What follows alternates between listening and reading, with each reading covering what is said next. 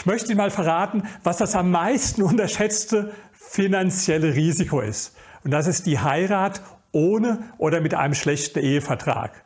Es gibt so viele Beispiele von reichen und superreichen Menschen, die auf diese Weise die Hälfte ihres Vermögens verloren haben.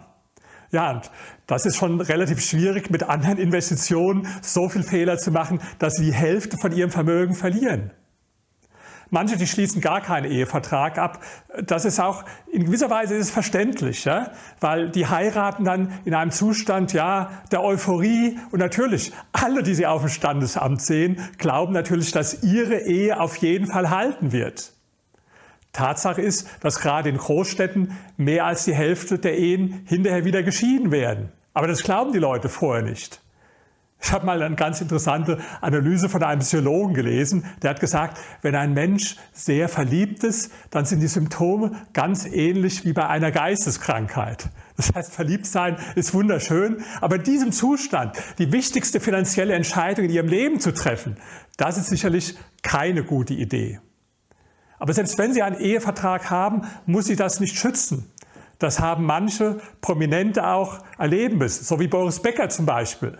Ja, dessen Frau, die war dann so klug und hat halt die Scheidung in den Vereinigten Staaten eingereicht, wo er auch einen Wohnsitz hatte. Da hat dann der deutsche Ehevertrag überhaupt nichts genützt in den Vereinigten Staaten.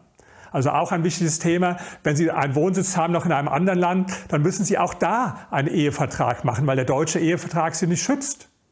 Oder dann gab es einen anderen Fall. Das war jemand, der war sehr vermögend, Einkommensmillionär. Die Frau, die er geheiratet hatte, hat so gut wie nichts gehabt.